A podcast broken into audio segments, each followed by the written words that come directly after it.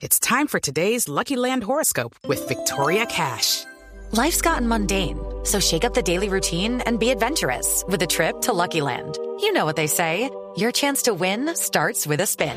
So go to LuckyLandSlots.com to play over 100 social casino-style games for free for your chance to redeem some serious prizes. Get lucky today at LuckyLandSlots.com.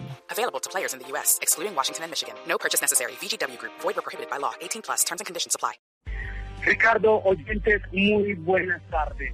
Pues tenemos detalles de la manera en que María Pilar Hurtado llegó a Colombia. Que a las 11 de la noche del viernes 30 de enero, funcionarios del TTI de la Fiscalía recibieron la información de la entrega oficial de la exdirectora del DAS. De inmediato el investigador pidió el apoyo a la Policía de Colombia para recoger en un avión de la institución a María del Pilar Hurtado en Panamá.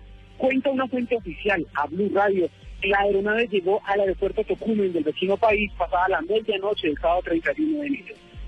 La Comisión Especial del CTI y la Policía, integrada por el director de la División de Jorge Rodríguez, recibió a Hurtado hacia las 2 de la mañana y luego de los respectivos trámites diplomáticos y judiciales, la trasladaron hasta la aeronave.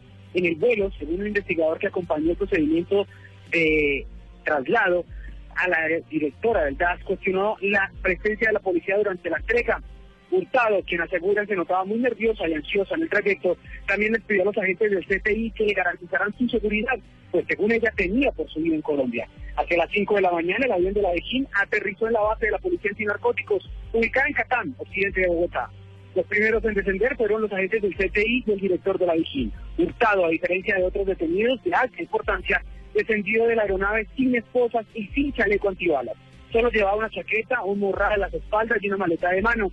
Caminó hasta la sala de espera de oficiales de la policía, donde explicaron los protocolos de procedimiento de traslado. Pasados 30 minutos, asegura la fuente oficial, la exdirectora del GAS bajo extremas medidas de seguridad fue conducida hasta el búnker de la Fiscalía, donde realizaron los respectivos exámenes médicos y la reseña judicial. En el búnker de la Fiscalía, ella permanecerá hasta que se realice la audiencia de legalización de captura y decida el futuro judicial.